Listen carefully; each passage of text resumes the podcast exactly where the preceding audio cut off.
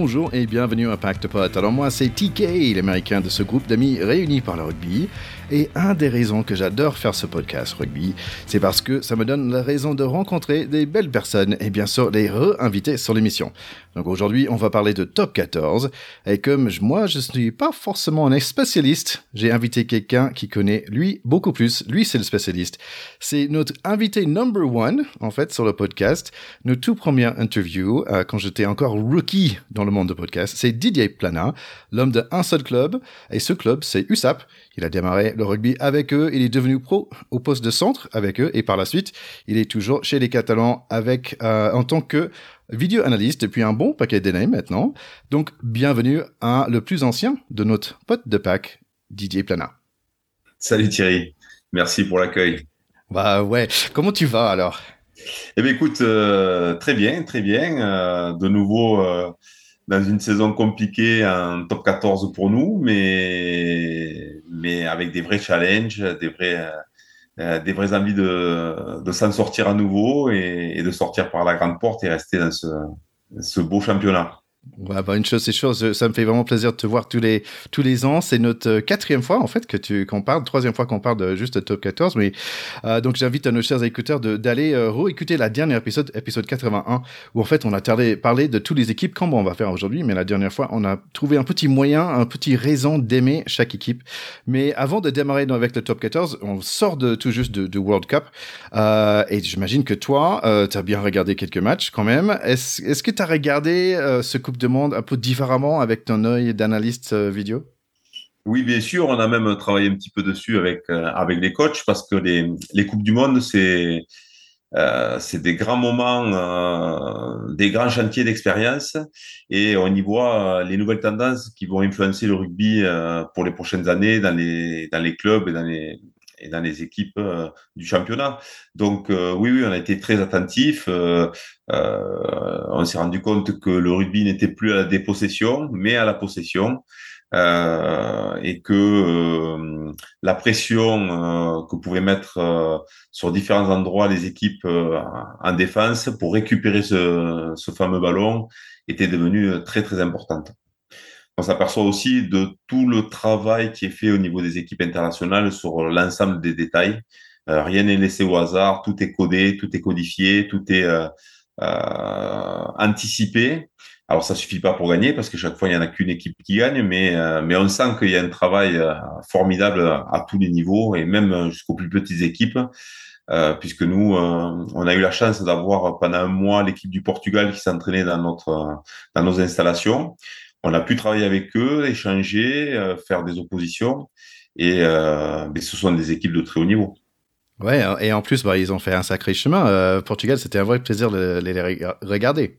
Ouais, c'est vrai qu'ils se sont, ils se sont bien battus, mais comme je te disais, ils ont, ils ont un staff qui est très professionnel, qui sait tirer la quintessence de ses joueurs et de trouver les failles euh, des équipes adverses qui euh, euh, qui les ont pris peut-être un peu de haut par moment, mais mais à la fin ils n'ont fait rire personne.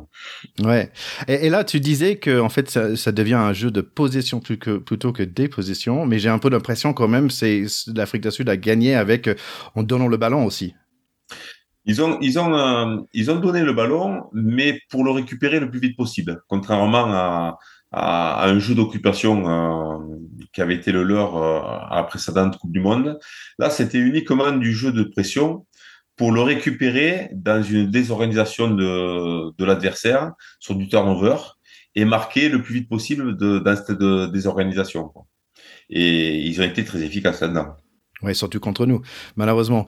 Euh, tiens, est-ce qu'il y avait des joueurs qui t'ont étonné euh, dans ce où en fait t'as fait plaisir en fait? Oh, il y a des joueurs qui sont euh, qui sont toujours aussi impressionnants. C'est vrai que leur troisième ligne, euh, Steph Dutoit, c'est c'est un monstre du rugby. Il sait tout faire, il sait tout détruire.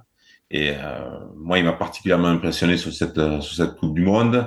Ensuite, il y a eu des révélations. Bon, chez nous, on a eu Biel Barré, qui, été impressionnant de, de prise d'initiative, mais euh, les Blacks en avaient, avaient le même euh, en plus grand et plus costaud, euh, Taïlé et euh, Théala, pardon, et qui, euh, qui a été un joueur incroyable sur les appuis, sur les initiatives incroyables.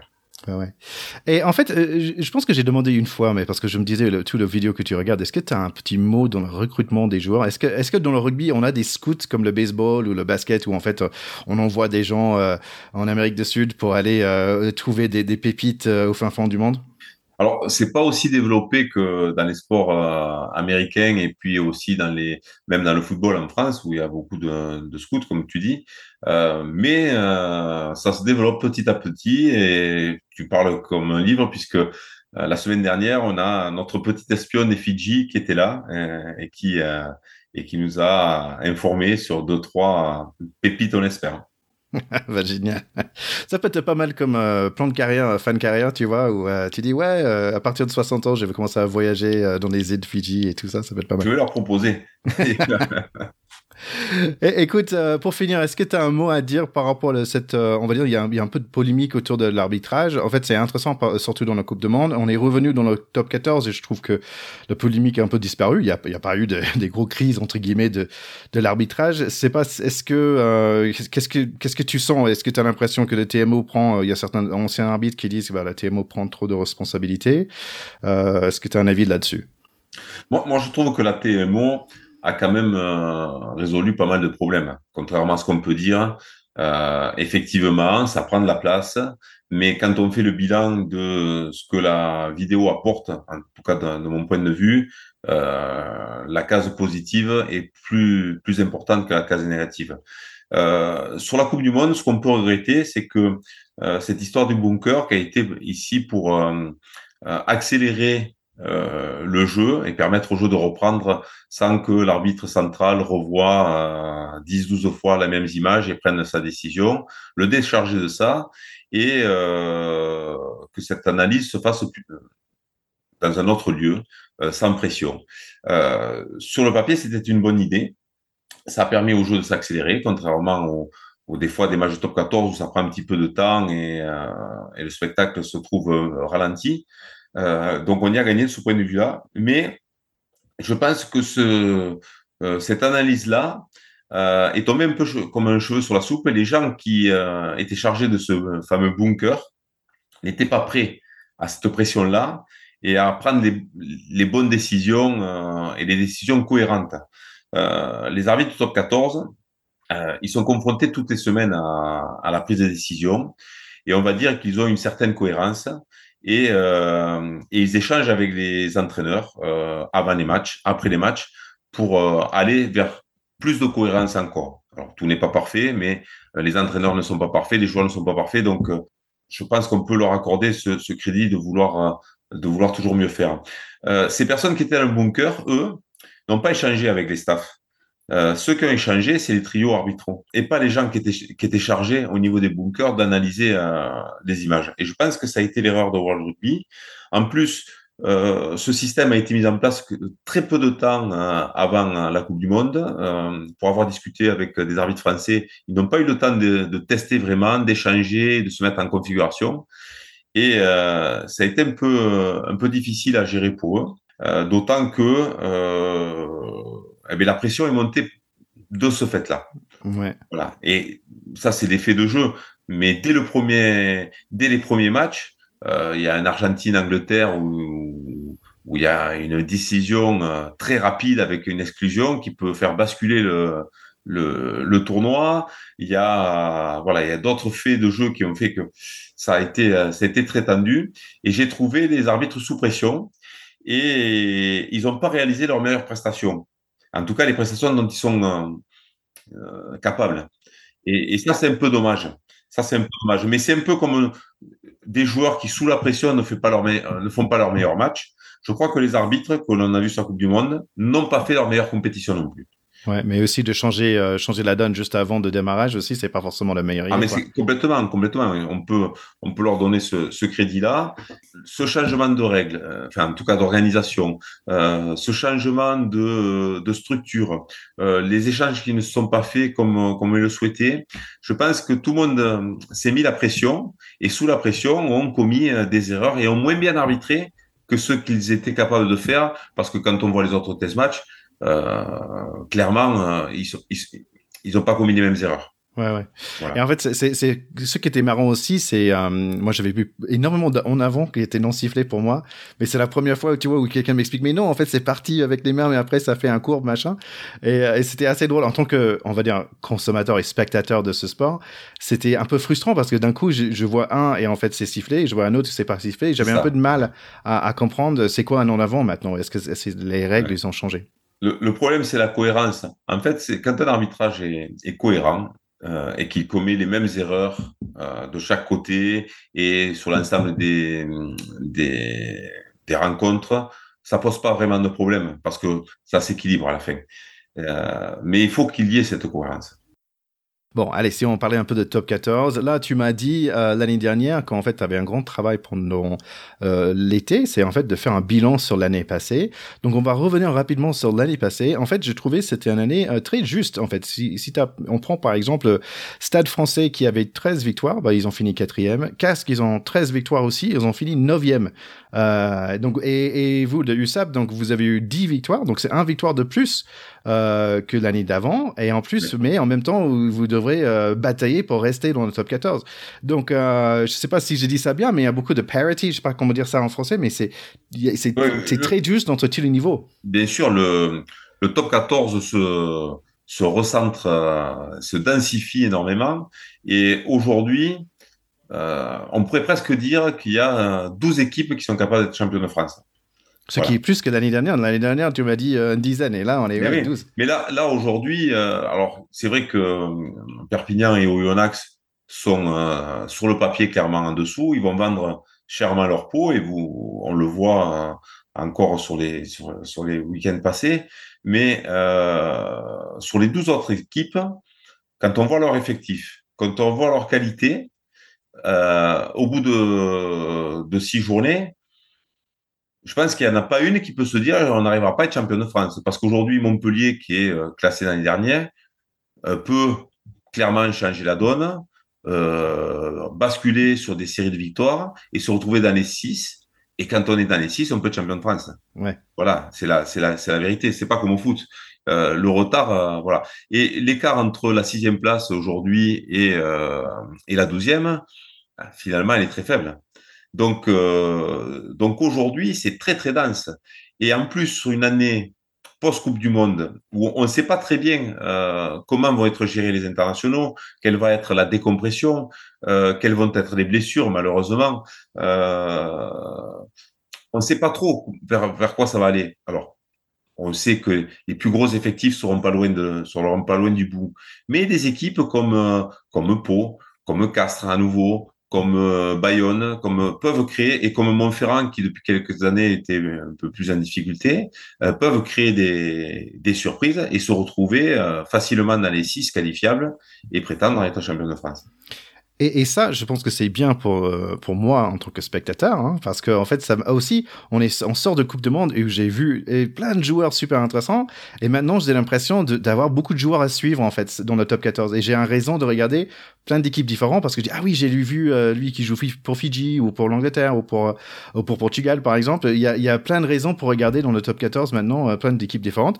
Et ça me fait penser un peu, au, je sais pas, environ 2007 où j'ai commencé à m'intéresser un peu dans le rugby où j'avais un raison pour regarder des Racing et Stade français et Clermont et il y avait plein de bonnes raisons et je pense qu'en ce moment on a plein de bonnes raisons de, de regarder ce top, top 14. Allez, euh, juste un petit point rapide, je voulais féliciter euh, le site de top 14 déjà, ils ont fait un vrai effort euh, parce que tu sais, en tant qu'américain j'aime bien des stats, des statistiques hein, et je trouvais ça dommage que après un match on sait pas combien de plaquages y a-t-il et tout ça et c'est un peu caché ouais. toutes ces informations et c'est devrait être plus visible on va dire et je voulais, voulais féliciter le site de top 14 parce que là, on peut voir euh, beaucoup plus facilement qui mène euh, certains stats. Et moi, j'aime bien ce genre de choses. Donc, pour les écouteurs qui savent pas, voici quelques informations qui restent plus ou moins les mêmes. J'ai regardé entre, j'ai regardé entre 2020-21, 2021-22 et, l'année dernière. Et par exemple, les, les plaquages, ils ont environ 220 plaquages par match. Il y a environ euh, 15, 15-16 offloads. Environ 46 points par match, donc ça veut dire 5 essais en moyenne euh, par match, et aussi un carton et demi, on va dire, euh, par match. Je trouvais ça intéressant. Et en gros, ça, ça reste assez... Euh, et, et 75% de, de fois qu'on gagne, on gagne à la maison. Je trouvais ça intéressant aussi. et donc voilà, parfois, une année, on va peut-être plaquer un peu plus, off-lader un peu moins, mais en gros, ça tient entre les trois années, ça reste assez similaire. Ce que je pense qui a augmenté aujourd'hui, c'est les temps de jeu effectifs. Euh, par rapport aux années précédentes. Nous, euh, sur, ce début d'année, sur les six premiers matchs, on est euh, quasiment à 34 minutes de temps de jeu effectif, alors que l'année dernière, à peu près à la même époque, on était plutôt dans les 28-29. Donc ça fait six minutes de temps effectif en plus, c'est énorme. Euh, et je crois que euh, on va vers euh, des standards internationaux très importants. Parce qu'au niveau international, c'est aux alentours de 40 minutes. Alors, j'ai pas eu la stat de, de la Coupe du Monde, savoir si c'était plus important ou, moins important, mais globalement, c'était en 2023 40 minutes. Et le top 14 va vers ces standards-là. Et là, tu, là, tu parles de ballon en main, quoi. Oui, oui. En fait, le temps de jeu effectif, c'est quand le, le ballon est en vie. C'est-à-dire qu'on enlève euh, ben, tous les arrêts de jeu, bien entendu, mais toutes les pénalités tapées en touche, tout, ce qui n'est pas utilisé. Oh, super, donc on, a plus de rugby pour notre argent euh, dans les stades. Euh, allez, donc si on parlait un peu de ce top 14 actuel, euh, moi j'ai trouvé au niveau de transfert, c'était pas une année avec beaucoup, beaucoup d'énormes transferts. Il y avait peut-être Pono qui est à, Bordeaux, euh, Tuisova qui, qui va vers Racing, mais aussi je pense que Lyon il reprend Radradra, Ione et, et Retes, donc c'est pas mal pour eux.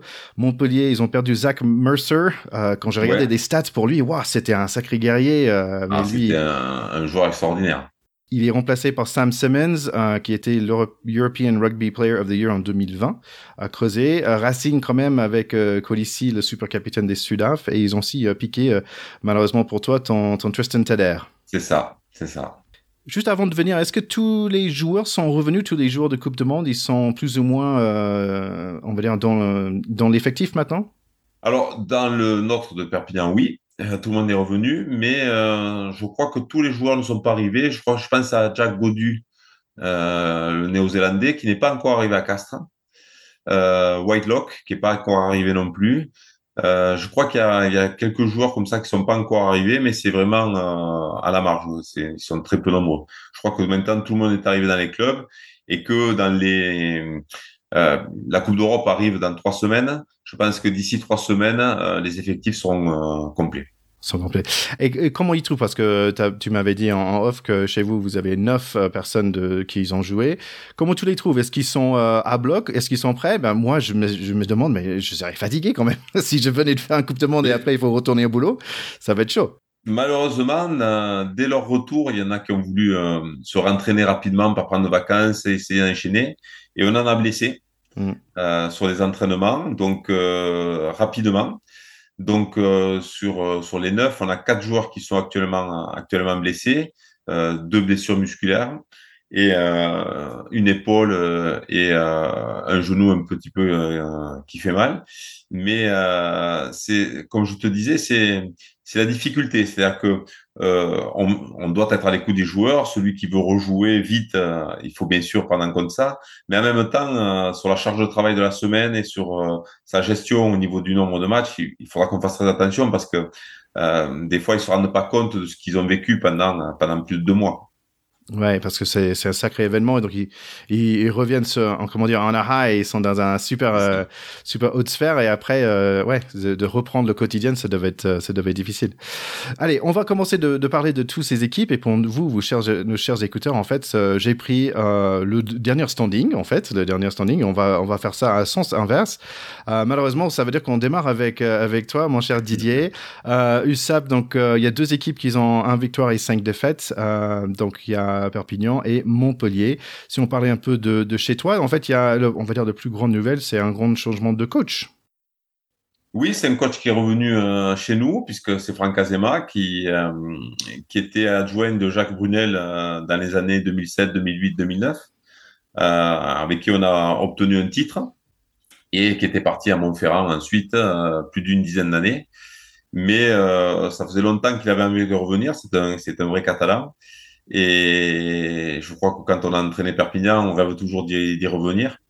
Et donc l'opportunité du départ de Patrick Arletas en équipe de France euh, était importante à saisir pour, pour Franck Azema. Oui.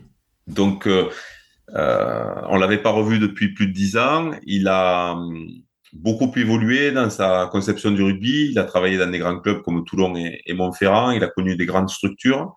Donc, euh, il nous apporte beaucoup dans son, euh, dans son organisation, dans sa connaissance de, du très haut niveau.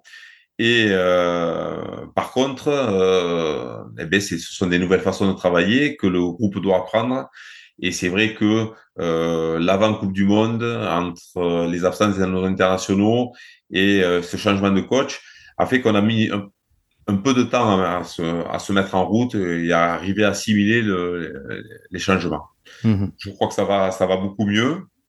Euh, on a réalisé de bonnes performances que ce soit contre Pau à la maison malgré la défaite, la victoire contre Toulon, et puis après une, une bonne seconde mi-temps hein, au oui. Stade Toulousain avec tous ces internationaux. Un sacré, Donc, sacré euh, remontada la semaine dernière. Je, je, crois, je crois qu'on est dans le, dans le bon sens. En parlant un peu de l'effectif aussi, bon, malheureusement, vous avez perdu euh, Jaminé, euh, et après, c'était Justin Tedder. Est-ce que vous allez réussir à, garder euh, Polo Solo euh, Tulagi? Alors, pour l'instant, il est verrouillé, mais on voit bien que, par exemple, Melvin Jaminé, qui avait signé à trois ans au Stade toulousain, sera la semaine prochaine à Toulon. Donc, aujourd'hui, à mon grand regret, le, rugby va vers le, monde du football, avec des joueurs qui commencent une saison dans, un, dans une équipe, qui ne, va pas, qui ne vont pas jusqu'au bout de leur contrat, et même qui, en cours de saison, peuvent changer d'équipe. C'est pas ce que j'apprécie le mieux dans le rugby professionnel aujourd'hui mais c'est comme ça. Et euh, donc, on peut pas dire qu'il sera chez nous pendant trois ans, mais on a essayé de tout faire pour le, le verrouiller un maximum. Ouais. Et si on parlait un peu de, de, ton équipe à toi, parce qu'une chose qu'on n'avait pas dit, nos chers écouteurs, on va essayer de dire, mais c'est quoi un peu le caractère de, de, de chaque équipe? Moi, je vois un, un, un, pack toujours expérimenté avec beaucoup d'internationaux, euh, aussi le, capitaine qui est là depuis euh, un certain temps, ACBS. Oh là là, tu peux ACBS, le prononcer? ACBS. Euh, tiens, il y a un nouveau Italien aussi, qui, qui Tomoso Alain, aussi très versatile, on va dire 80 euh, cap en Italie, c'est quand même 500 points, il me semble, ouais. pour l'équipe nationale. C'est quelque chose. Euh, comment est-ce que toi, tu décriras euh, ton, ton équipe à toi? Alors d'abord pour, pour dire Tommy, en fait, je le connais depuis longtemps parce qu'il était déjà passé par l'USAP. En fait, il a été formé chez nous. Ah. Euh, il a été formé chez les jeunes, euh, chez nous, euh, et ensuite il est parti euh, jouer aux Arles Queens, puis après en Italie. Et il a été international. Mais la première fois qu'il a été international, c'était quand il jouait déjà chez nous. Voilà. Donc pour la petite histoire. Euh, nous, on essaye d'être une équipe un petit peu plus complète, c'est-à-dire que euh, par rapport à l'année précédente, on était une équipe qui était capable de, de plier sans rompre et de, et de jouer sans complexe les, les turnovers, les, euh, les ballons de récupération, euh, voilà, d'être une équipe opportuniste. Euh, on essaie cette année d'être un, peu plus dominateur, avec un pack un peu plus euh, un peu plus costaud, avec des joueurs un peu plus euh, expérimentés. On a on a recruté Van Tonder face à face au pardon euh, Marvin Ori qui est champion du monde avec l'Afrique du Sud. Voilà, on attend beaucoup de ces de ces joueurs-là pour encadrer nos nos plus jeunes et pour être plus dominant et asseoir un petit peu plus notre esprit notre esprit rugby comme on avait pu le faire dans nos belles heures du top 14. Mais et sinon, j'ai vu que bah, au niveau de l'attaque commence à rouler aussi parce que là, vous êtes à plus de 26 points par match dans les trois derniers matchs, donc ça commence à s'ouvrir. C'est ça, mais là aussi, on avait besoin un petit peu de, de cohésion euh, entre les joueurs. C'est vrai que euh, même si McIntyre était là l'année dernière, on avait Tristan Teder qui était euh, un petit peu notre tour de contrôle dans l'organisation et dans l'animation offensive. Et en ayant perdu ce joueur, on a, il fallait essayer de de le remplacer, mais un peu différemment, parce que Tommy Allen, c'est pas du tout le même type de joueur, c'est pas du tout les mêmes qualités et, on l'avait pas avant la Coupe du Monde. Par contre, on se rend compte que depuis qu'il est qu'il est revenu, on a retrouvé de la de l'assise, de la complémentarité avec euh, avec Jack et donc euh, de l'efficacité offensive. Si on parlait rapidement alors de Montpellier, aujourd'hui ils sont 13e avec, euh, ils ont gagné leur premier match et par la suite ils ont perdu 5, euh, donc ça devait être un peu difficile, un peu chaud dans les vestiaires, je dirais. Euh, moi je vois un changement de garde où on avait euh, Guirado et, et bah, je, je, mal prononce chaque fois, mais Fulgans Oridrago. Euh, y a, on a parlé de Mercer qui, qui était un sacré client qui, qui est reparti au, en Angleterre. Euh, Ritière aussi, qui est parti pour Toulouse. Euh, beaucoup d'absence de, de blessures dans le 15 de France. Euh, perdu 5 à la suite, difficile de croire qu'ils ont gagné le, le bouclier il y, a, deux ans ou est-ce que c'est juste un faux alerte euh, Non, parce que comme je, je disais en off aussi, euh, on n'est pas à l'abri euh, d'un enchaînement de 3-4 victoires pour, pour Montpellier qui se retrouve à nouveau dans les six qualifiables. parce que c'est une équipe qui est solide, qui a beaucoup de joueurs euh, talentueux, mais ils sont dans la même euh, problématique que nous, c'est-à-dire qu'ils ont changé d'entraîneur, ils ont changé euh, plus de 30% de leur effectif, et euh, il y a une, une pré-saison qui n'était pas du tout la même que les années précédentes, c'est-à-dire qu'ils ont fait une pré-saison avec euh, un tiers de l'effectif euh, absent aussi. Et donc, euh, forcément, pour trouver de la cohésion, pour mettre les choses en place, c'est très compliqué. Et la, j'allais dire que l'enchaînement des défaites euh, n'aide pas à ça. Euh, dès qu'on arrive à, avoir un petit peu de réussite, parce que au final, ils ont perdu des, des matchs de, de, très très peu. Euh, ce week-end, ils étaient menés vers 3, ils, ils meurent à 3 points de, l'ASM. Euh, ils ont euh, pris un point de bonus aussi à, l'extérieur, je crois que c'était au Stade français. Euh, c'est pas l'équipe moribonde qu'on pourrait pourrait décrire, mais c'est vrai qu'ils sont dans une spirale euh, négative et que c'est difficile. Mais je dis attention à Montpellier parce que aussi ils ont ils ont ce qu'il faut en termes de en termes d'effectifs. Ils ont un staff d'expérience. Richard Coquerel arrive quand même de, de Leicester où il a fait des très belles choses. Euh, donc, ne nous trompons pas, on peut, on peut être surpris par cette équipe avant la fin de la saison. J'espère pas ce week-end. si on parlait de, de alors Oyana qui était un vrai moloss en Pro D2 l'année dernière, euh, aucun problème pour sortir à retrouver euh, le top 14. Euh, en fait, l'année dernière, tu m'as parlé de Bayonne qui sont arrivés solides déjà dans le top 14 l'année dernière et on se voyait, ben, on parle pas de Bayonne là, mais ils sont ils ont fini 8e ou 9e l'année dernière. J'ai l'impression que Oyana aussi, ils arrivent très solides. Ils ont l'habitude d'être ici et ils, normalement, ils sont difficiles à battre à la maison aussi parce que bah, je suis allé l'année dernière, euh, il faut, je peux dire, il fait, il fait froid, il faut porter un cambi de ski quand tu vas là-bas. Oui, oui, ils ont dominé à tête des épaules la Pro D2, ce qui leur a permis de préparer au mieux euh, la, la montée en top 14, de s'équiper, d'être une équipe attractive. Donc, ça leur a permis de, de, de faire venir des, des joueurs expérimentés qui ont cru dans, leur, dans le projet et euh, ils ont un petit peu mieux démarré que nous avec euh, avec deux victoires à la maison. Mais euh, ils auront, je pense, la même problématique que nous, c'est-à-dire que euh, on est l'équipe à abattre euh, à l'extérieur. Forcément, chaque équipe, euh, quand on voit la densité du top 14, euh, court après chaque petit point qu'il peut récupérer. Et dans le calendrier, aller à Oyonnax ou aller à, Perpignan, c'est un endroit où on peut aller récupérer des points à l'extérieur. Et donc, euh, on est dans la cible de toutes les équipes. Et la plupart des équipes ne font pas tourner chez nous. Euh, voilà, une équipe comme ah. Aujourd'hui, euh, de temps en temps, ils ont, euh, ben, entre guillemets, la chance qu'un Stade Toulousain ou un, euh, une, La Rochelle euh, fasse tourner son effectif avant les coupes d'Europe, avant, voilà, pour pour essayer de gérer. Et ils jouent pas la meilleure équipe de La Rochelle ou de ou du Stade Toulousain. nous, perdre à Perpignan, c'est c'est presque perdre double. Et au Yonax, c'est la même chose. Donc, ils vont être dans cette problématique d'avoir euh, toutes ces équipes qui viennent, qui viennent batailler un maximum chez eux. Donc, euh, donc, ça va être compliqué pour eux. Je crois que leur plus gros euh, problématique, c'est d'avoir perdu euh, Thomas Laclaya. Oui, qui est parti à Racing, il me semble. Qui est parti au Racing, qui, est leur, qui était leur pilier droit, qui calait la mêlée. Et quand on sait l'importance de la, de la conquête euh, et de la construction des malls euh, en top 14, c'est un élément important. Et euh, comme nous, nous avons perdu TDR, ils ont perdu la Claya, et donc c'est à eux à faire face à sa, à cette à cette difficulté et à tenir le coup. Euh, c'est une équipe qui joue très à l'anglaise, à l'image de son manager. C'est une équipe euh, qui est très réaliste et qui, pour l'instant a, pris les points qu'elle allait prendre. Donc, euh, ben voilà, nous, on sait que c'est aussi une confrontation qui va être importante. Comme l'année dernière, la confrontation contre Brive a été déterminante pour la dernière place.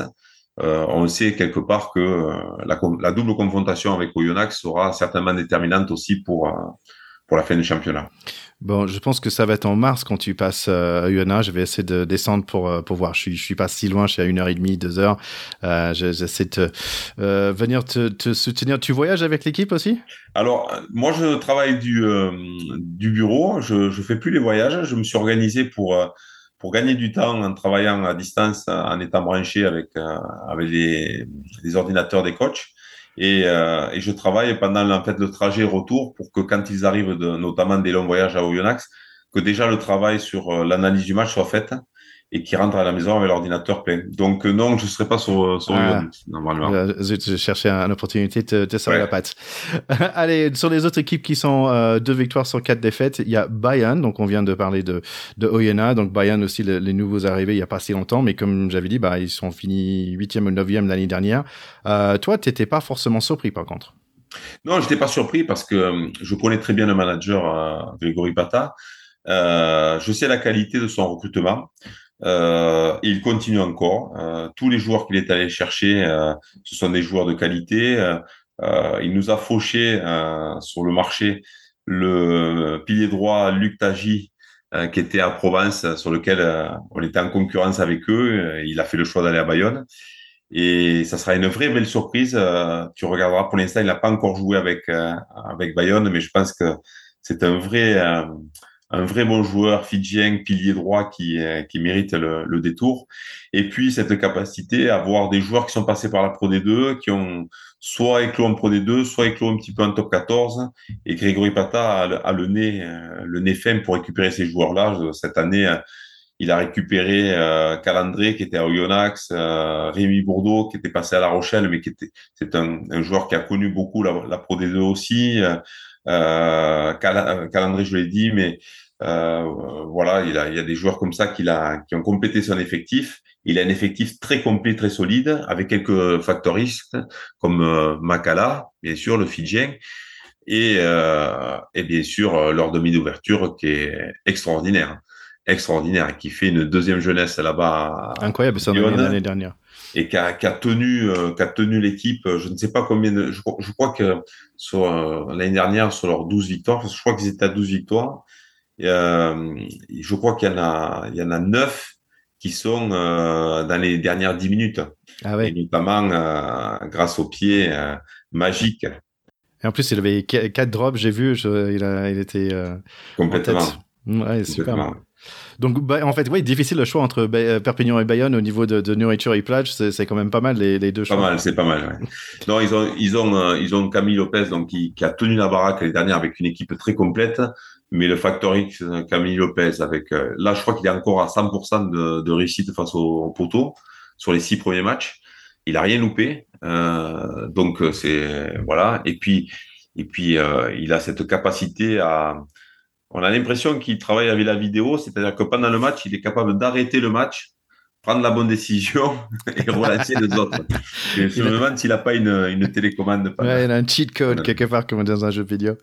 Allez, si on parlait de La Rochelle, peut-être un peu surpris de les voir euh, deux victoires sur six euh, matchs, euh, mais j'ai pas l'impression qu'on devrait être trop inquiet. On a retour de West, un retrait quand même de leur capitaine euh, Roman Sazi. Globalement, une équipe très stable, grande grande équipe, deux fois champion d'Europe, finaliste qu'ils ont perdu par trois petits points l'année dernière. Euh, tu le sens comment? Je pense qu'ils vont avoir un peu de mal à se remettre euh, vraiment au, boulot euh, parce que ils, ont la, double problématique, c'est qu'ils viennent d'enchaîner quasiment trois saisons où ils ont fait quatre ou cinq finales, je sais plus. Puisqu'ils avant d'être double champion d'Europe, ils venaient perdre, de perdre une finale, donc ils ont fait trois finales de Coupe d'Europe, ils ont fait deux finales de championnat. Euh, donc c'est une équipe qui, euh, a beaucoup donné, qui a joué énormément. Il y a des joueurs qui ont enchaîné des matchs et dans, plus dans leurs meilleurs joueurs, ils ont fait la Coupe du Monde. Donc, euh, je pense que c'est une équipe qui est un peu usée mentalement, euh, qui va avoir des difficultés pour moi sur, le début de championnat.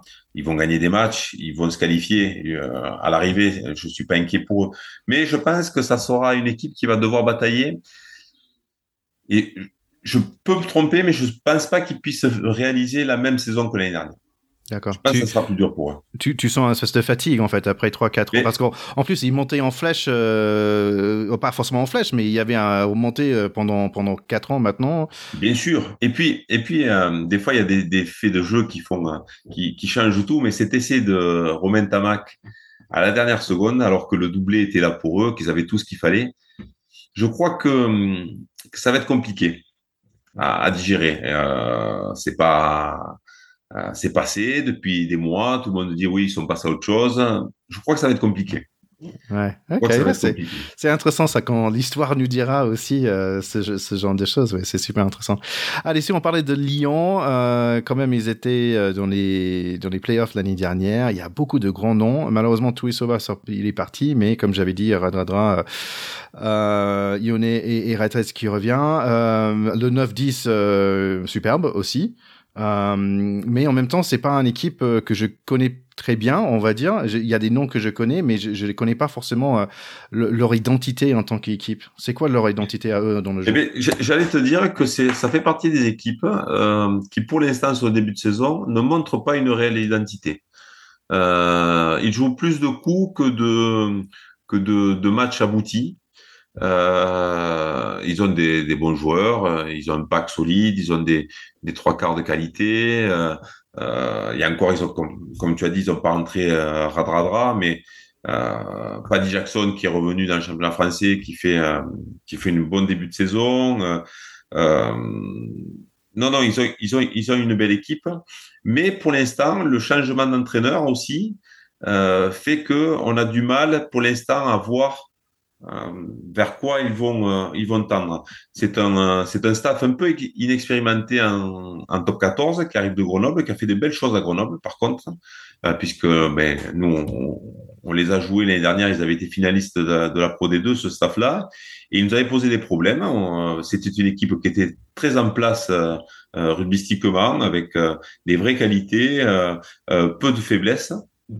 je pense qu'ils veulent faire la même chose avec Lyon, mais que la mayonnaise va avoir un peu de mal à, à prendre encore. Euh, ben, comme, comme pour Montpellier, comme pour Perpignan, euh, des changements de staff, des changements d'effectifs. euh, voilà, tout ça, ça se construit pas en un jour. Il faut du temps. Et euh, suivant les, les, endroits, la pression monte plus vite que d'autres. Mmh. Et je crois que Lyon, euh, c'est un endroit où on a envie que euh, l'on gagne un peu plus que ce qu'on a gagné jusqu'à maintenant. Et donc, je, là aussi, je ne sais pas dans quelle mesure la pression peut monter euh, plus vite et, les embêter. Maintenant, euh, avec des joueurs comme euh, Demba Bamba, euh, les frères Tao, Baptiste Couillou, il y a quand même du, du matériel, du mortier. le euh, comment s'appelle-t-il l'arrière euh, géorgien aussi extraordinaire euh, ah, Nashvili, ouais. euh, attention attention. Mais ouais. ils sont dans une période un peu trouble où ils doivent retrouver de, de la cohésion récupérer leurs mondialistes euh, mettre en place des nouvelles une nouvelle façon de jouer. Donc pour l'instant on est un peu un peu dans le flou. Et moi qui les ai vus sur les six premiers matchs je t'avouerai que j'ai du mal à, à analyser vraiment vers où ils vont D'accord, c'est intéressant parce que comme ouais, comme je disais, quand j'ai regardé le, les joueurs qu'ils ont dans cette équipe, j'étais surpris de connaître presque tous les joueurs. Ça m'arrive très rarement où je, je regarde le feuille du match, je dis ah oui, mais je connais bien cette équipe dans un sens, tu vois. En plus, ils avaient pas mal de joueurs qui sont passés un peu, euh, genre le Jurassic, euh, un tout petit ou Lambi par exemple, des, des, personnes qui sont passées un peu pour la pour l'équipe de France aussi. Allez, si on parlait de, de, Bordeaux, tu parlais de changement de coach et Bordeaux, en fait, c'était intéressant. L'année dernière, tu m'as parlé d'une équipe fragile. Euh, en fait, tu parlais de l'idée que, euh, on va dire, l'esprit d'équipe est fragile. Et en ce moment, juste après, il y avait quand même des polémiques et, tout a changé. Euh, il y avait Rose qui, qui est parti. Euh, et après, je pense que c'est Yannick Bru qui est arrivé. Donc début de saison difficile l'année dernière, mais finalement ils étaient dans les demi-finales en fait, perdu contre La Rochelle, il me semble. beaucoup de grands joueurs aussi. Un première ligne Poirot, Tamifuna aussi, impressionnant. Diaby dans le leader, le, le 9-10 du coup Jalibert euh, Morifana euh, Boros aussi, avec l'ajout de, de, Pono. Donc plein de plein de qualités et aussi je trouve que bah, s'ils ont vécu une année euh, l'année dernière pour aller assez loin, plus loin qu'on aurait pensé, peut-être ils ont des opportunités d'aller même plus loin cette année. Euh, c'est l'interrogation Bordeaux parce que comme tu l'as dit, ils sont sortis du euh, de l'épisode Urios où ils étaient euh, en grande difficulté et le fait que le manager s'en aille en, courte saison, ça les a libérés et ils ont fait la fin de saison que l'on connaît. Euh, là aujourd'hui, euh, l'arrivée de, de, Yannick Bru, qui, qui l'on connaît, qui est passé par l'équipe de France et qui a, qui a entraîné Toulouse, qui est allé faire aussi une pige en Afrique du Sud, c'est un vrai coach, on va dire international. Et quand on a dans son effectif beaucoup d'internationaux, je crois que ça peut donner que des bonnes choses. Euh, là aujourd'hui, euh, ils n'ont pas eu tous les résultats pour être en, pour être premiers, mais je pense que c'est surtout sur les trois premiers matchs avant la Coupe du Monde. Là, euh, je pense que Bordeaux va monter en puissance. C'est une équipe qui est très complète. Il y a quasiment une équipe euh, derrière, c'est l'équipe de France, quasiment. Euh, d'habitude, d'habitude, ce soit Toulouse, mais là, si on regarde sur le papier, c'est euh, ben, Lucu, Jalibert, euh, Moefana, euh, Bielbarré, Penaud. Ah, j'ai oublié Bielbarré, ouais. Ouais, ça en fait cinq quand même. Ah qui ont fait, qui ont fait la dernière, la dernière finale, de, enfin la dernière quart de finale de Coupe du Monde. Donc, mis à part l'incertitude sur comment seront-ils ces joueurs Comment vont-ils être gérés Est-ce qu'ils vont avoir des blessures Est-ce qu'ils vont avoir des coups de fatigue Est-ce qu'ils vont avoir des coups de mou c'est l'inconnu. Mais sur le papier, ils ont une équipe pour, euh, pour être dans le dernier carré final, c'est sûr. Hein. Ouais. Donc là, donc une équipe 3 euh, victoires, 3 défaites. Un autre euh, équipe de la même situation, c'est Toulon. Euh, bon, pas mal des super Fidjiens comme toujours. Euh, comme même chose que Lyon, une super équipe au niveau des noms. Gabin Villiers, Senzel, Bigard, Serin, Ben White aussi, je trouve. Priso, Bobigny dans la première ligne, gros. tiens, on a appris bon Olivon aussi, capitaine, et on a appris aujourd'hui pour Alwyn Jones qui vont plus, va plus jouer apparemment. Je viens de lire ça, mais résultats, on va dire, assez moyens l'année dernière, il me semble. Ils étaient un peu au milieu du pack. Euh, comme ils sont en ce moment un peu au milieu du pack, est-ce qu'ils vont rester là ou est-ce qu'ils vont euh, aller un peu plus loin? Euh, Comme tu le dis, quand on regarde sur le papier, c'est presque le All-Star aussi. Hein alors, c'est pas des joueurs français particulièrement, mais Naya Salivou, Paella dont maintenant ils vont avoir Jaminé, parce que je pense qu'il il aura manqué un vrai buteur l'année dernière. Et, là, ils vont l'avoir, hein, pour le coup, hein, je le connais bien. Et, hum, mais ils ont aussi Emmerich Luc, euh, euh, qui est un jeune joueur, qui est un joueur de, très grande qualité. Ils ont ce, euh, les deux neufs, euh, White et, et Serein, qui sont euh, des joueurs euh, des Factor X. plus plus devant, comme tu l'as dit, des internationaux, du gros tonnage. Donc c'est un peu décevant aujourd'hui. D'ailleurs, j'ai lu aujourd'hui qu'ils avaient un petit peu le feu avec les supporters, mais mais je ne sais pas exactement ce qui s'y passe parce qu'ils ont euh, les structures, ils ont les joueurs, ils ont l'entraîneur parce que Pierre Mignoni c'est un, oui, entraîneur euh, pour réussir. Et pour l'instant, c'est en dents de scie, c'est-à-dire que l'état d'esprit euh, n'est pas toujours le même d'un match à l'autre, d'une mi-temps à l'autre. On a encore vu ce, ce dimanche, puisqu'ils ont fait une première mi-temps euh, extraordinaire. Ils ont massacré l'équipe du Racing. Et puis ça s'est étiolé. Ah oui, ils ont failli perdre. Et puis, au final, ils ont failli perdre. Donc euh, c'est un peu surprenant, mais dès qu'ils vont trouver cette continuité, moi je les trouve très très très costauds très très costaud. C'est une équipe qui joue euh, euh, qui joue très frontal, euh, tout sur les premiers temps et sur la sur la ligne de front, un peu à la sud-africaine. Et avec en plus un numéro 9 qui est capable d'utiliser le moindre espace et, et, et de bonifier de bonifier des, des, des ballons que, que lui seul peut bonifier. Oui, je trouve c'est intéressant que Mioni a décidé de, de garder euh, Mathieu Bastero et, et, et Sergio Beressi aussi dans, l'équipe, euh, aussi bah, dans l'équipe, on va dire, qui il joue pas, mais ils dans le staff. Et je pense que s'il essaie de, de, une culture de la gagne aussi en, cette façon-là, je trouve ça intéressant. Oui, mais, je pense que contrairement à ce qu'on pense, parce que quand il y a beaucoup de noms comme ça, on a l'impression que les, staffs, les présidents, ils montent une équipe pour gagner de suite. Euh, je crois que Pierre Mignoni, il a une vision beaucoup plus large de ce que euh, il voudrait que le rugby redevienne à Toulon et euh, la constitution de son académie, de son centre d'entraînement, de euh, du maillage autour du club euh, a d'abord été une priorité. Mmh et, et, donc fatalement, quand on met de l'énergie sur ça, on en a parfois un peu moins sur euh, sur le championnat, on va dire. Mais ce qu'il est en train de faire, c'est peut-être reconstruire une équipe de Toulon qui, euh, qui va gagner dans les, dans les mois et dans les années à venir. Euh, parce qu'ils ont des moyens financiers, euh, ils ont des structures, ils ont un, un public qui peut faire aussi que les joueurs ont envie de jouer devant ce public. Et donc, ils ont tous les ingrédients pour redevenir l'équipe qui a été triple championne d'Europe il n'y a pas si longtemps que ça.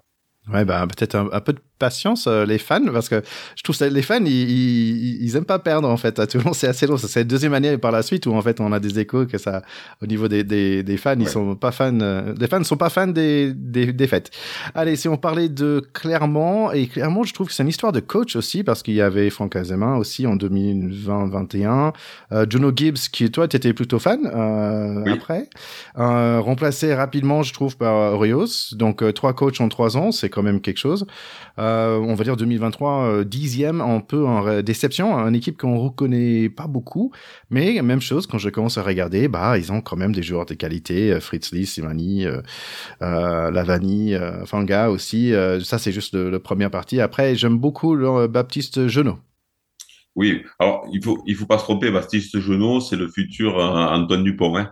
Euh, Aujourd'hui, à cet âge-là, Antoine était à peu près de ce cabri libre-là et, et, je pense que c'est le digne successeur. Il devra certainement un peu patienter parce que le, euh, Antoine ne, ne, laissera pas la place de suite, mais, euh, mais c'est le futur de, de l'équipe de France, Baptiste Jonot. Il y a très longtemps qu'on le, qu'on le voit sur les terrains et, et dès, dès les équipes jeunes, euh, moins de 18, euh, moins de 19, moins de 20, il était, il était au-dessus du lot.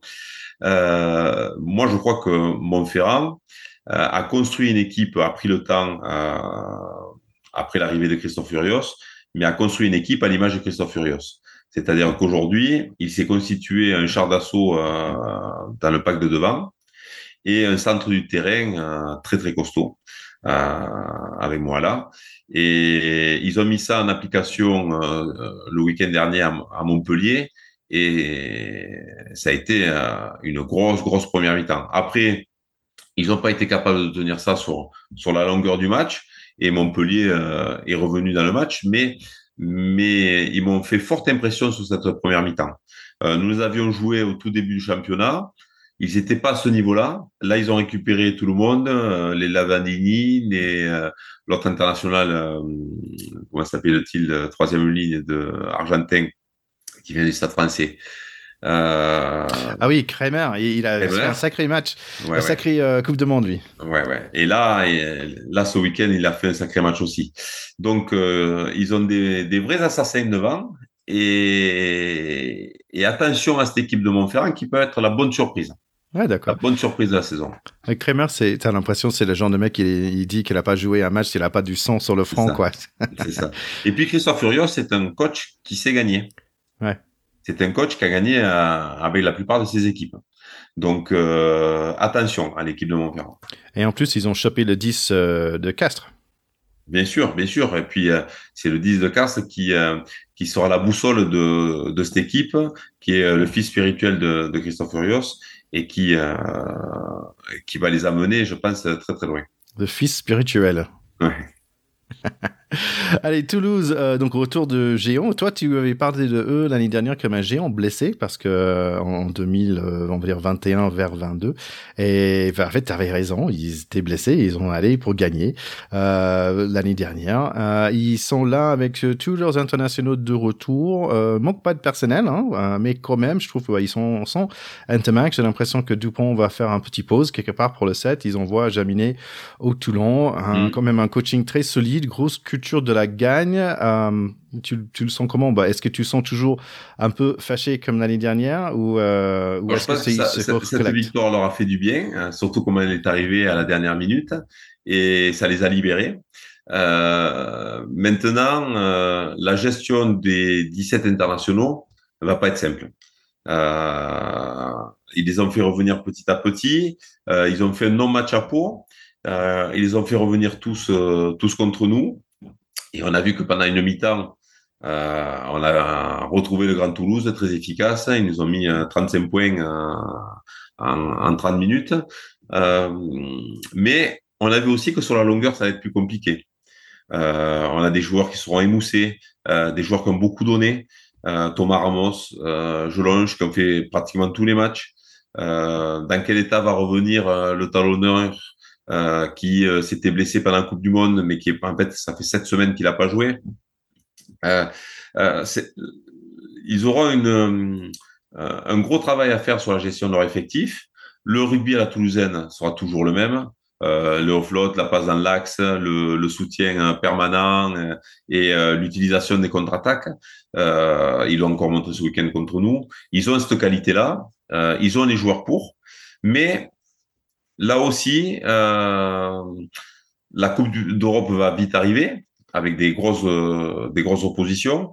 Le milieu de rien, le, on enchaîne 14 matchs de championnat, enfin 14 dates euh, d'affilée. Euh, puis après ces 14 dates, il y a le tournoi destination qui reprend. Voilà. Il y a une vraie inconnue pour eux parce que ils ont un effectif de qualité. Mais quand les internationaux sont par là, ou quand on les fait reposer, qu'on les fait tourner, les autres enchaînent les matchs et euh, risquent les blessures. Donc, euh, c'est un vrai challenge pour eux. Je pense qu'ils vont vivre. Alors, ils ont gagné leurs trois premiers matchs où ils ont fait, euh, oui, je crois qu'ils ont gagné leurs, trois premiers matchs, donc euh, ils ont un petit matelas qui leur a permis d'exister. Mais euh, ça, je serais pas surpris que ce soit une équipe un peu en difficulté au moment, au moment du tournoi destination. Ouais, parce qu'avec euh, tous ces mondes qui sont absents.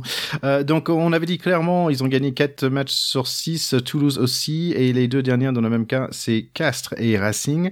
Castres, chaque fois euh, qu'on parle, chaque fois, j'ai dit, bah, je connais pas cette équipe. Quand même, ils étaient premiers en 2021, neuvième euh, l'année dernière, donc un peu de déception, on va dire, à ce niveau-là. Euh, toi, tu m'as beaucoup parlé d'un sacré staff, en fait, qui sait, euh, comment dire en anglais, to get all the juice out of the lemon. Donc, ça veut dire vraiment, euh, vraiment, il, profite de tout, de tous les bénéfices qu'il peut avoir de quelque chose. mais bizarrement, j'ai pas de forcément de connaissance ou d'affinité avec cette équipe. C'est une équipe qui est ultra réaliste. Voilà. Cette, cette, cette qualité, c'est, c'est, alors, ils avaient le disque qui est parti à Clermont aujourd'hui. Euh, mais euh, à l'image de, ce joueur-là, euh, depuis des années, ils ont cette grinta pour être capable de prendre le moindre petit point possible. Et il y a des années où leur effectif est moins riche que d'habitude, et donc ils seront pas dans les six premiers, euh, euh, ils pourront pas l'être.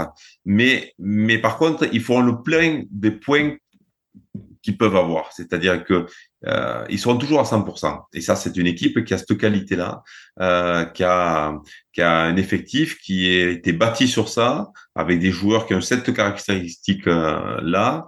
Euh, ils ont des techniciens qui leur permettent euh, euh, qui sont pas utopistes, c'est-à-dire que ils veulent pas faire du jeu euh, qu'ils ne seraient pas capables de faire.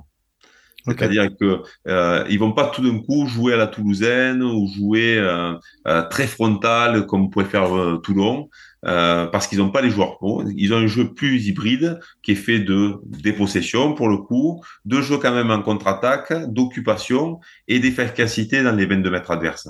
Donc, euh, mais parce que ils ont un jeu qui est construit autour des qualités de, de leur effectif. Et il, il ne surjoue jamais. Ah, c'est intéressant. C'est une équipe qui est très difficile à battre, très difficile. Alors, ils ont, ils ont des coups de moins bien dans, la, dans la, saison parce que là aussi, ils ont pas, ils ont des très bons joueurs, mais ils n'ont pas des doublures à chaque poste comme peut l'avoir les, les Toulousains, les Toulonnais, euh, euh, Bordeaux, euh, Lyon. donc, fatalement, si en période d'hiver, ils ont de la casse, c'est plus compliqué. Mais par contre, ils tirent 100% de, de leur effectif. Voilà. Et ça, c'est pour ça qu'ils sont rarement en danger, Castres. Et puis, il y a des années où, avec un peu de réussite, ils font des coups. Et, et, et mine de rien, sur les, sur les dix dernières années, je crois qu'ils ont été trois fois champions de France ou deux fois champions de France. C'est incroyable, ouais. Voilà. Donc, euh, il n'y a pas de hasard. Donc peut-être une équipe qui va apprendre un petit, petit peu de casse, c'est Racing, hein, parce que sur le papier, c'est une gros, grosse équipe. Euh, ils ont battu quand même Stade français dans les barrages euh, l'année dernière, mais éliminé assez lourdement en fait par Toulouse dans les demi. Euh, même chose, c'est une équipe que je connais presque tout le monde par nom. Il y a des éternels Lauré, Chauvency, Imenov, Kamisha et Leroux.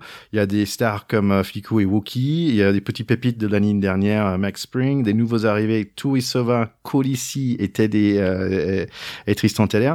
Waouh, juste là c'est un sac, ils sont bourrés de talent, mais même chose, j'ai pas forcément euh, comme comme il y a quelques années, on, avait un ressenti par rapport à, Racing.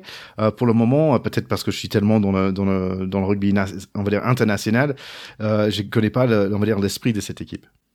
Mais là aussi, le Racing, c'est la piste aux étoiles. Hein. Quand on voit quand on voit les, les noms que tu viens de, de citer, c'est ça paraît incroyable. c'est presque une équipe internationale. Et et en plus, cette année, euh, ils ont investi sur un, euh, coach charismatique qui a entraîné le Leinster pendant, euh, pendant des années et qui va, j'en suis sûr, mettre sa patte. Pour l'instant, c'est pas tout à fait le cas. On n'a pas tout vu, mais on sent que euh, il y a des choses qui se mettent en place. Nous, quand on les analyse, on voit des choses euh, importées d'Irlande sur euh, des plaquages debout, euh, euh, des situations de ruck euh, très rapides, des, des, utilisations des largeurs de terrain avec du jeu au pied de pression. Il y a beaucoup de choses qu'on retrouve qui faisaient la patte de, de Lancaster. Et, et, ça va se mettre petit à petit, à petit en, en place. Et je pense que là aussi, ça peut être euh, un char d'assaut. Donc, ça peut faire des étincelles. Voilà.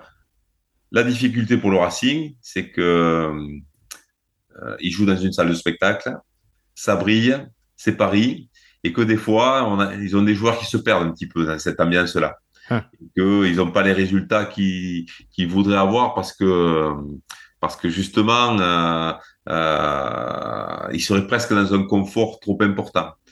Euh, maintenant, euh, pour avoir vu, euh, pour avoir croisé Lancaster dernièrement sur les matchs amicaux et sur un match, en match Racing, euh, je crois qu'il va mettre un, point d'honneur à, à, mettre tout le monde dans le rang et à obtenir euh, ce qu'il veut et la justesse d'entraînement. Maintenant, Lancaster va découvrir aussi un championnat exigeant où on joue beaucoup plus qu'en Irlande et euh, il ne pourra pas faire reposer ses internationaux comme euh, il faisait en Irlande et que euh, c'est en équipe du Leinster avait 20 matchs par an. Là, il va avoir des joueurs qui seront plutôt à, 35-40 matchs.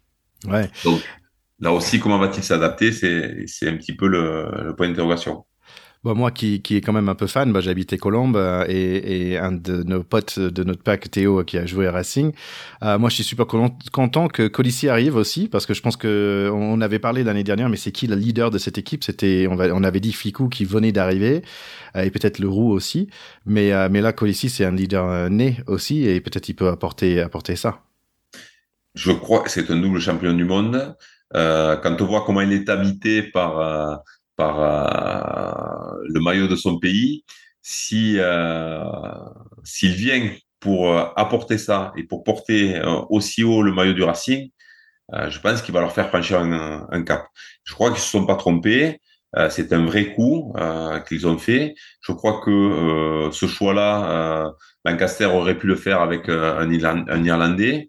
Comme Brian, c'est le même type de joueur et il n'est pas allé chercher que le bon joueur, parce que sinon il aurait peut-être pas pris Colissi, il aurait peut-être pris un autre joueur, parce qu'en troisième ligne, ils ont des dizaines de très très bons joueurs. Non, non, il est allé chercher le capitaine de l'Afrique du Sud, et je crois que c'est pas du hasard.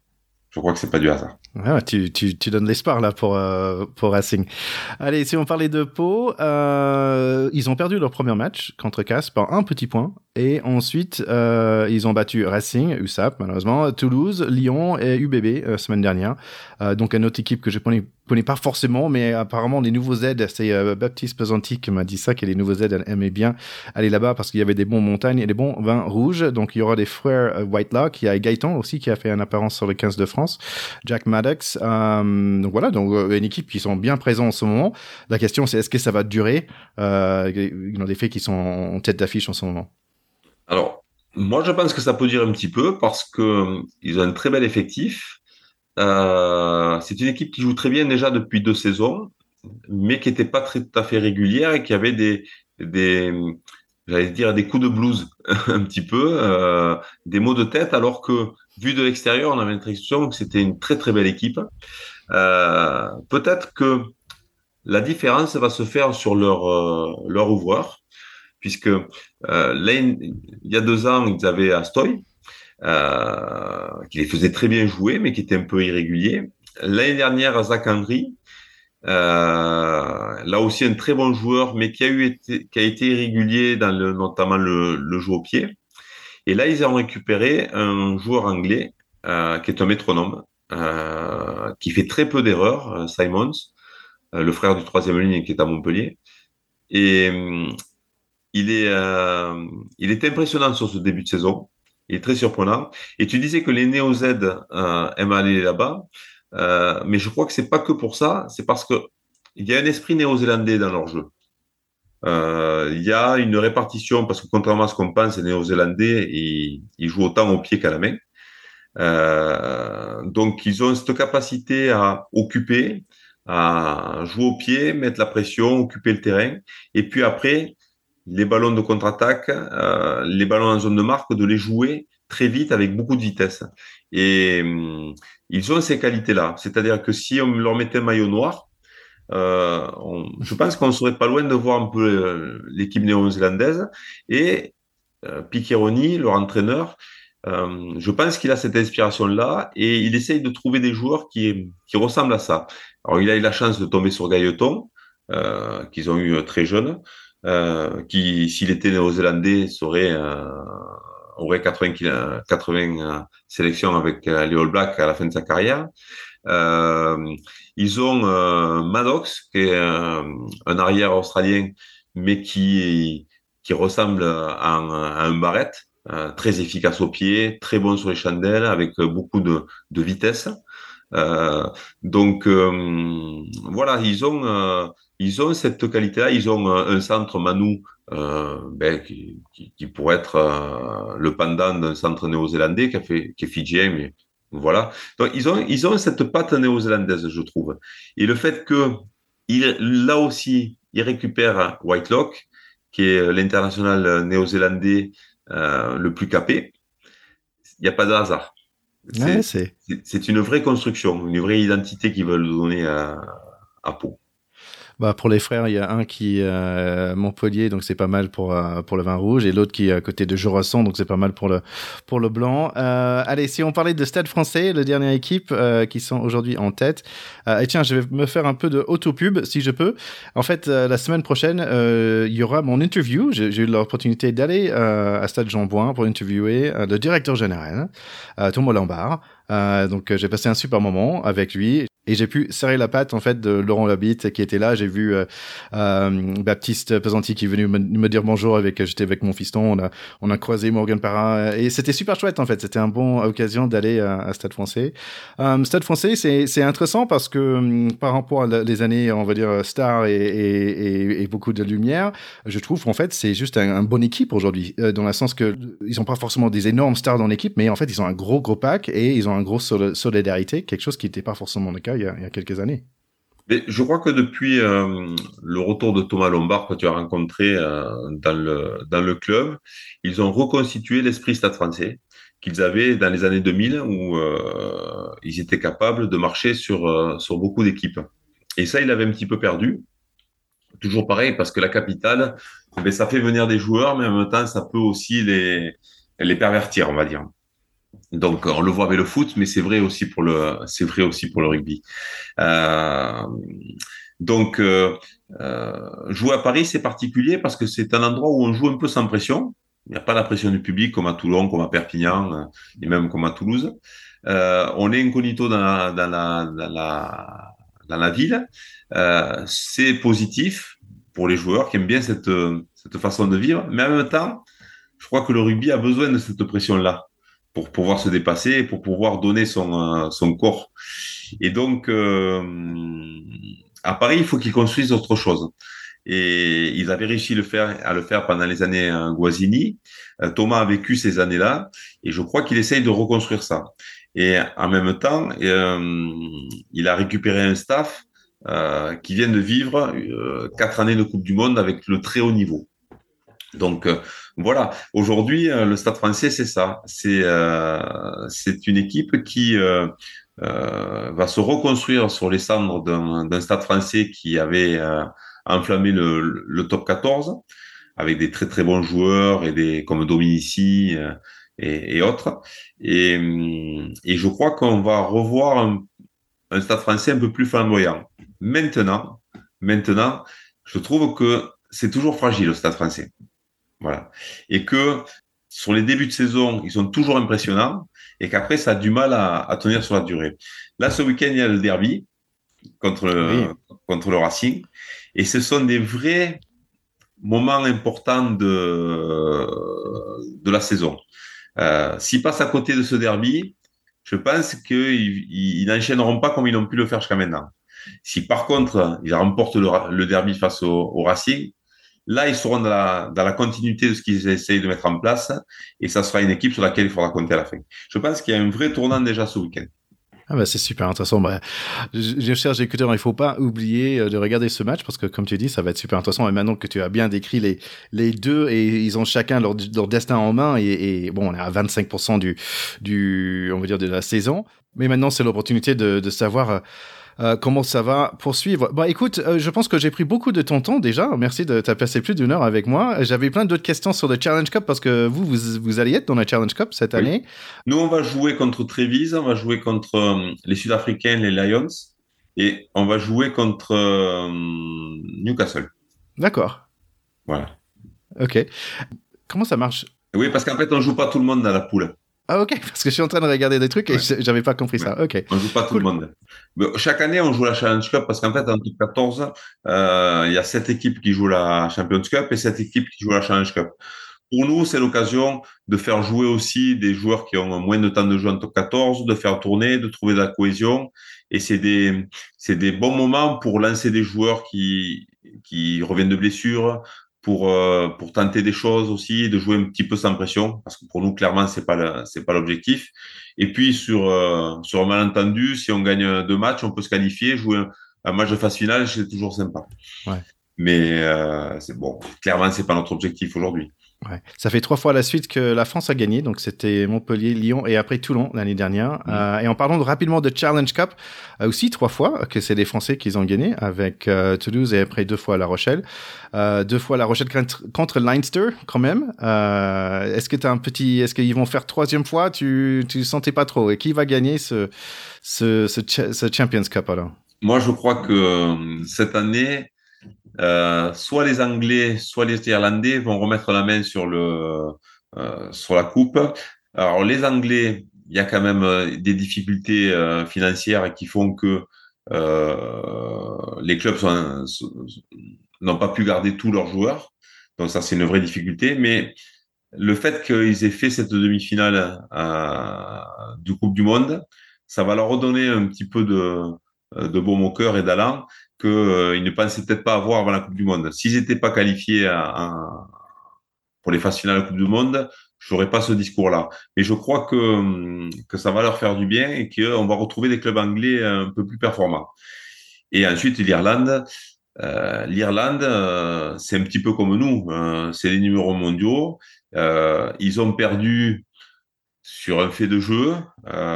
clairement, ils auraient pu faire une demi-finale et une finale, comme nous d'ailleurs. Et les provinces sont à l'image de leur équipe première. les effectifs sont à peu près les mêmes.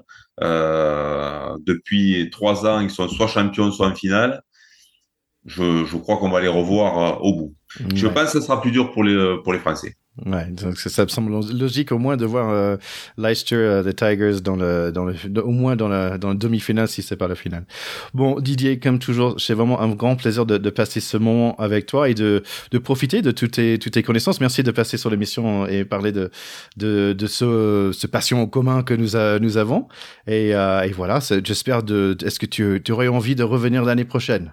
Ah ben bien sûr, c'est avec plaisir. C'est un grand, un, grand bon moment pour moi euh, d'échanger avec toi, de, de pouvoir parler. Et puis, euh, et puis c'est très agréable d'avoir euh, d'avoir aussi euh, ta vision du, du, top 14, qui est une vision, je vais dire, fraîche, de, de quelqu'un qui est un spectateur, un passionné et, et qui connaît aussi euh, aussi quand même très bien le rugby, contrairement à ce que tu dis. Donc, euh, donc non, non, ça sera avec plaisir. Et puis, tu m'as dit que tu avais été voir le, le staff du, du stade français.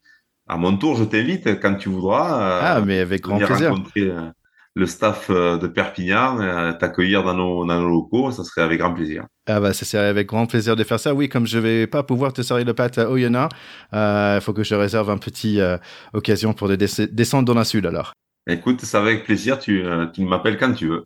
Eh, écoute, écoute, chers écouteurs, merci beaucoup euh, d'être là avec nous. Euh, merci de partager, bien sûr, cette super épisode avec tous vos copains et copines euh, qui suivent le Top 14. Et on va dire à très bientôt la semaine prochaine où il y aura mon interview avec Thomas Lombard. Allez, à bientôt Didier. Bye bye. À bientôt. Ciao.